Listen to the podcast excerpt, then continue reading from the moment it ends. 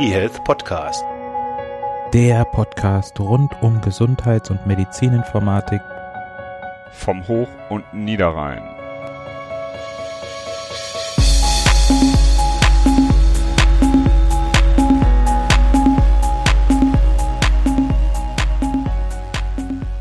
Hallo und herzlich willkommen zum eHealth Podcast. Wir sind zum letzten Mal zweistellig, haben die 99. Folge. Mit mir heute dabei ist der Bernhard. Hallo. Hallo. Wir kümmern uns heute um das Patientendatenschutzgesetz. Ich habe mich am Anfang gefreut, habe gedacht, oh cool, Datenschutz und das im Gesetz und das von Herrn Spahn, das ist ja eher ungewöhnlich. Und dann habe ich mir es nochmal genauer angeguckt und gesehen, dass da ein Bindestrich ist. Und eigentlich ist es Patientendaten und dann noch Schutzgesetz und das, äh, die Inhalte zeigen auch, dass es naja, damit Datenschutz jetzt nicht so viel zu tun hat, ähm, sondern mit allem Möglichen. Das ist wieder so ein typisches Konglomerat aus Gesetzesänderungen, die dann am Schluss zusammengefasst wurden. Und wir werden uns diesen Inhalten jetzt mal kurz widmen. Also jeder Inhalt nur kurz. Insgesamt wird es wahrscheinlich doch eine halbe Stunde dauern. Und die Themen sind dann Patientenrechte, die Patientenakte, dann ähm, Rezepte, das E-Rezept, Überweisungen, wie die Forschung davon profitieren kann. Das Thema Datenschutz werden wir trotzdem kurz ansprechen und das Thema semantische Interoperabilität. Und das schon wieder ohne Christian. ja, was, was diskutieren wir eigentlich, Bernhard? Ja, wir reden über den Referentenentwurf des Bundesgesundheitsministeriums und äh, der ist wie folgt aufgebaut. Wir erklären das ganz kurz, damit das äh, für alle Beteiligten klar ist, worüber wir reden.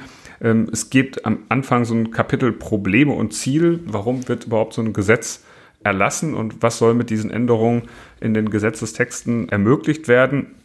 Dann gibt es den Teil B, in dem mögliche Lösungen beschrieben werden. Das sind überwiegend die Kapitel, die Renato gerade genannt hat, von Patientenakte über E-Rezept und so weiter und so fort.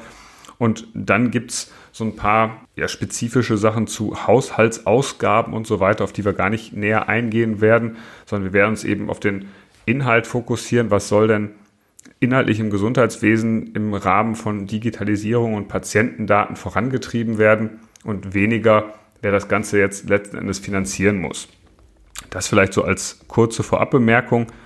Wir hatten es in den News auch schon erwähnt, das Ganze sind 140 Seiten. Wir werden uns bemühen, so auf die wesentlichen Inhalte zu fokussieren und hoffen, unter einer halben Stunde zu bleiben. Auf geht's, Renato.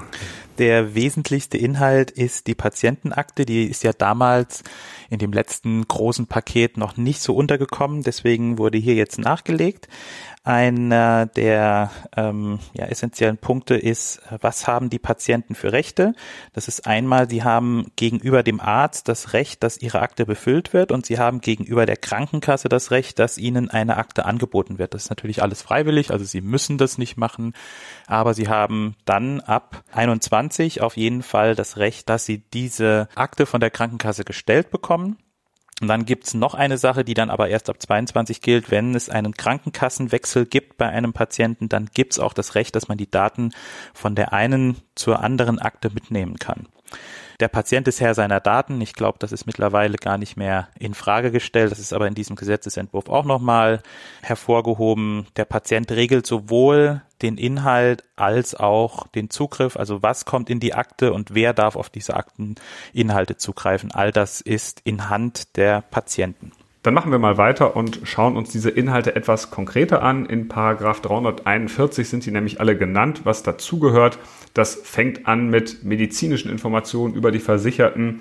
Es geht um Nachweise und regelmäßige Anspruchnahme zahnärztlicher Versorgeuntersuchungen. Ähm, es geht um das Untersuchungsheft für Kinder und den Mutterpass, das Zahnbonusheft. Und da sieht man schon, das sind alles Themen, die jetzt erstmal eher in der Patientenakte orientiert sind und jetzt nicht primär mit dem Datenschutz an sich zu tun haben, sondern das, was datenschutzübergreifend eigentlich darüber steht, ist, die Nutzung ist freiwillig. Also es muss nicht genutzt werden. Krankenkassendaten für die pflegerische Versorgung äh, werden genannt. Okay, dann geht's zum Zugriff. Das ist ehrlich gesagt ein bisschen verwirrend, was da steht, aber ähm, grundsätzlich soll ab 21 der Zugriff über mobile Endgeräte möglich sein und ab 22 soll es möglich sein, über die mobilen Endgeräte auch den Zugriff für andere, also für Ärzte, Therapeuten und so weiter zu ermöglichen. Das heißt, ähm, ab 21 kann ich selbst auf die Daten zugreifen über mein Smartphone oder über mein Tablet und ab 22 kann ich dann auch über das Tablet sagen, welche anderen Personen in die Patientenakte reinsehen können und was die dann für Daten einsehen können. Das war auch immer diese Diskussion ähm, am Anfang, dieses Alles- oder Nichts-Prinzip, das sich jetzt auch weiterzieht. Ja, man wird bis 21 kein komplettes Konzept haben, bis auf einzelne Dokumente herunter, das zu berechtigen. Das wird es dann ab 22 geben. Ist immer noch in der Diskussion und der Herr Kelber hat das ja auch schon angemahnt, also der Datenschutzbeauftragte des Bundes. Wir haben ja hier auch schon drüber diskutiert, ob wir das nicht für ein bisschen, ja, also wenn es dann nach einem Jahr kommt, dann ist es ja gut. Und jeder, der das nicht gut findet, kann ja sagen, okay, dann nutzt er diese Akte nicht. Aber es ist eine berechtigte Einwand, dass es Wichtig ist, dass dieses auf jeden Fall irgendwann kommt, die Zugriffsberechtigung bis auf jedes einzelne Dokument runter. Es soll für diejenigen, die keine mobilen Endgeräte haben, die kein Smartphone haben, aber auch die sollen auf ihre Inhalte zugreifen können und das soll dann zum Beispiel in der Krankenkassenfiliale möglich sein. Ja, vielleicht gibt es das dann auch in Apotheken oder bei Arztpraxen, dass man darauf auf die Akte zugreifen kann. Dann machen wir weiter mit einer Regelung zur Vergütung. Damit das Ganze auch irgendwie in Schwung kommt und genutzt wird, gibt es auch einen entsprechenden Abschnitt, dass diese Leistungen vergütet werden. Also für die Unterstützung der Versicherten bei der Nutzung der elektronischen Patientenakte sollen die Vertragsärztinnen und Ärzte eine Vergütung erhalten, auch die Krankenhäuser einen Zuschlag erhalten, Apothekerinnen und Apotheker und das Ganze für verschiedene Sachen, die da auch explizit genannt sind, also beispielsweise für die Erstellung von Datensätzen oder eben für die Aktualisierung von Datensätzen wird es jetzt entsprechende Ziffern geben, die dann abgerechnet werden können. Gut, dann haben wir das Thema Patientenakte eigentlich erstmal abgehakt. Die anderen Sachen, die haben natürlich dann auch was mit der Patientenakte im weitesten Sinne zu tun, aber beackern ein etwas anderes Feld. Das eine ist, was ja auch schon lange in der Diskussion ist oder was als einer der ersten Punkte umgesetzt werden sollte, das E-Rezept, ähm, das dann in den Apotheken einlösbar ist. Der Patient geht zum Arzt, lässt sich dort sein Rezept eben nicht als Papier geben, sondern er speichert es dann auf dem Smartphone oder auf der, in der Telematikinfrastruktur und löst es in der Apotheke ein. Dafür soll es tatsächlich eine zentrale App geben, also eine App, die von der Telematikinfrastruktur bereit bereitgestellt wird. Es sollen aber auch zu alternativen Apps Schnittstellen bereitgestellt werden, sodass jeder dann seine App verwenden kann und so dass es auf diesem Markt auch eine gewisse Rivalität gibt. Konkurrenz belebt ja das Geschäft.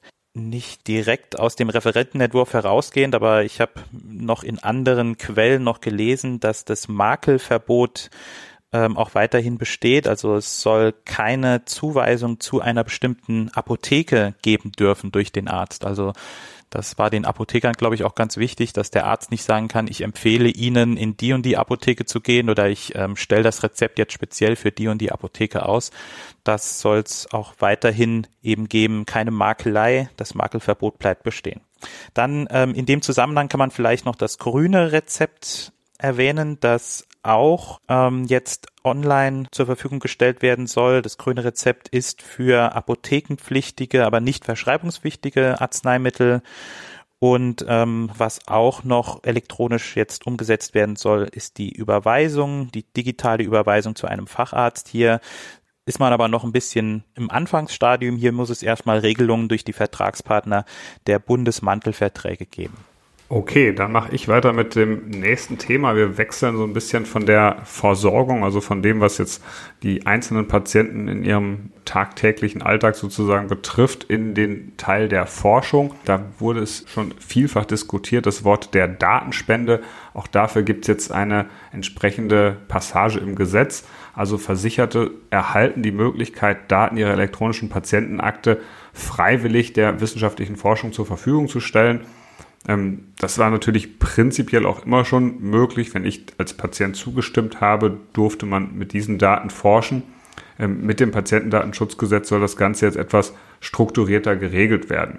Und es soll eben nochmal klar gemacht werden, und da kommt vielleicht nochmal dieses Thema Datenschutz im Gesetz ein bisschen deutlicher hervor, dass eben diese Datenspende einer Einwilligung des Patienten bedarf, aber dass eben auch die entsprechenden Prozesse geregelt sein müssen. Ja, finde ich auch eine ganz wichtige Sache, dass mit den Datenspenden. Mir wäre es nur ein Anliegen, dass das sehr niederschwellig passiert, weil ansonsten werden keine Daten gespendet, wenn man dafür irgendwelche große äh, Formulare ausfüllen muss, sondern das muss möglichst einfach sein, aber immerhin noch so, dass dem Datenschutz Genüge getan wird, also dass die Leute informiert sind, äh, für was sie da spenden. Ja, das, das sind wir gespannt. Das wurde nämlich ganz geschickt an die Gematik übertragen. Das heißt, äh, Fristen für die Gesellschaft für Telematik, äh, da sollen eben die Voraussetzungen für die Möglichkeit der Datenspende bis zum 30. Juni 2021 geschaffen werden. Bisher war es häufig so, dass diese Fristen dann nochmal verlängert wurden, weil es doch schwierig war und noch ein paar Hürden gab. Ich bin gespannt, ob äh, dieses Thema, was ja vor allem von Spahn auch vorangetrieben wird, dann hier die notwendige Priorisierung findet und bis dahin umgesetzt wird.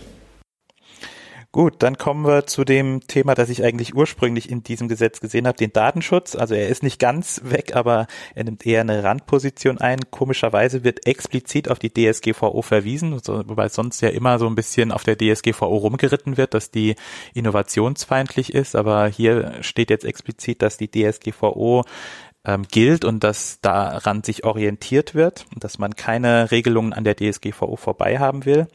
Ähm, es werden die Verantwortlichkeiten geregelt. Es wird eine koordinierende Stelle eingerichtet bei der Gematik, die für Auskünfte da sein soll. Es gibt die Pflicht, Störungen zu melden von Sicherheitsmängeln, also gerade die, die Dienste in der Telematikinfrastruktur anbieten, die sollen bei Sicherheitsmängeln Störungen melden müssen. Es ist von Bußgeldern von bis zu 250.000 Euro die Rede. Da weiß ich jetzt aber nicht, ob das an der DSGVO vorbeigeht, also ob das zusätzliche Bußgelder sind oder ob die diese DSGVO-Bußgelder ersetzen sollen. Ähm, auf jeden Fall ist auch hier in diesem Rahmen Bußgelder vorgesehen.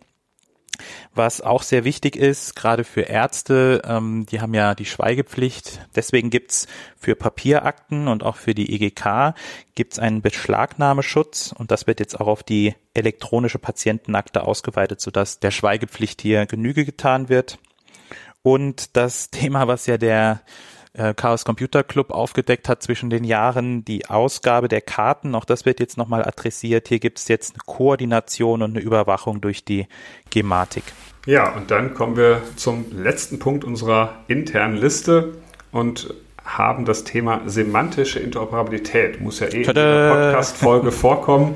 Und äh, so kommt es auch hier. Und vielleicht kommt es bald nicht mehr ganz so häufig vor, denn es ist jetzt äh, tatsächlich passiert. Der Snowmed CT, Christian hat es in den News schon erwähnt, ähm, hat es quasi ins Gesetz geschafft. Ähm, es heißt nämlich dort, damit die Daten in der elektronischen Patientenakte einrichtungs- und sektorübergreifend ausgewertet werden können, wird eine medizinische Terminologie vorgegeben, die diese semantische Interoperabilität gewährleistet. Und das BfArM soll bis zum 1. Januar 2021 die notwendigen Maßnahmen ergreifen, damit die medizinische Terminologie Snowball CT und die Nomenklatur Loing kostenfrei für alle Nutzer der Bundesrepublik zur Verfügung steht.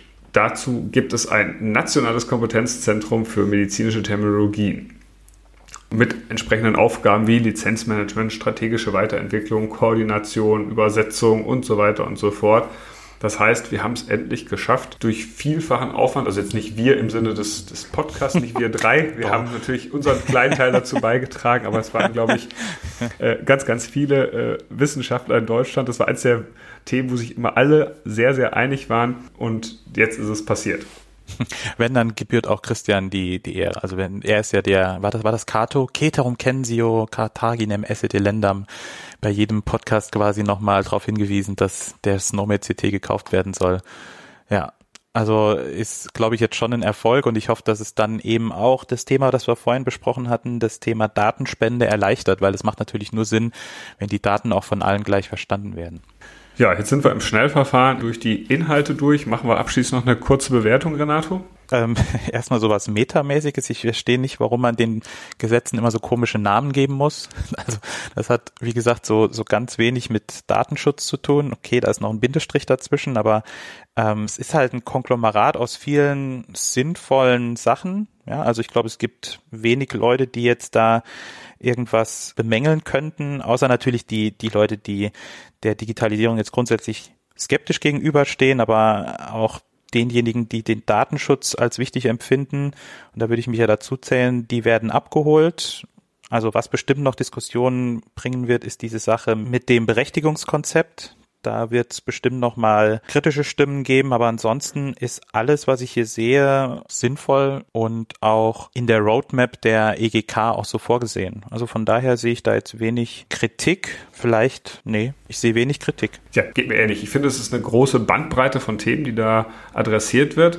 Ähm, was ich gut finde, ist, dass äh, viele Dinge auch mit einem Zeitplan klar geregelt sind. Bis 2021, bis 2022 soll das und das kommen ähm, viele Dinge, die bisher äh, immer schon diskutiert wurden, Stichwort Datenspende, Stichwort vor allem Snow mit CT, sind jetzt endlich mal klar gefasst und hier drin. Auch die Aspekte zur Patientensouveränität, also dass gesagt wird, der Patient hat natürlich äh, Eingriff und Zugriffsrechte und darf auch bestimmen, und als Voraussetzung aber eben definiert wird, er muss sich aber auch mit entsprechender Technik authentifizieren. Also nicht einfach nur mit irgendeinem unsicheren Browser und über eine unsichere Leitung da herumsurfen. Das würde eben die gesamte Infrastruktur schwächen, sondern dieses Recht soll ihm ermöglicht werden über sichere Technologien.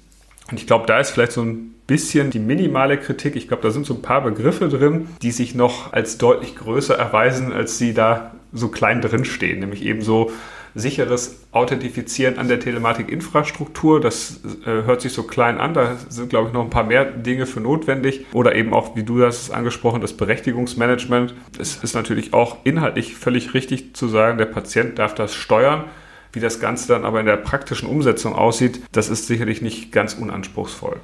Ja, beim Zuhören jetzt habe ich äh, vielleicht noch so einige Kritikpunkte mitbekommen, die bestimmt kommen, gerade von Ärzteseite. Also, dass der Patient bestimmen darf, was der Arzt sieht, ist natürlich nicht im Sinne des Arztes, weil der Arzt muss, um richtige Diagnosen stellen zu können, auch die gesamte Geschichte des Patienten einsehen können. Wenn das so selektive Sachen sind, wo der Patient sich quasi seine besten Sachen raussucht, dann ist das für den Arzt wertlos.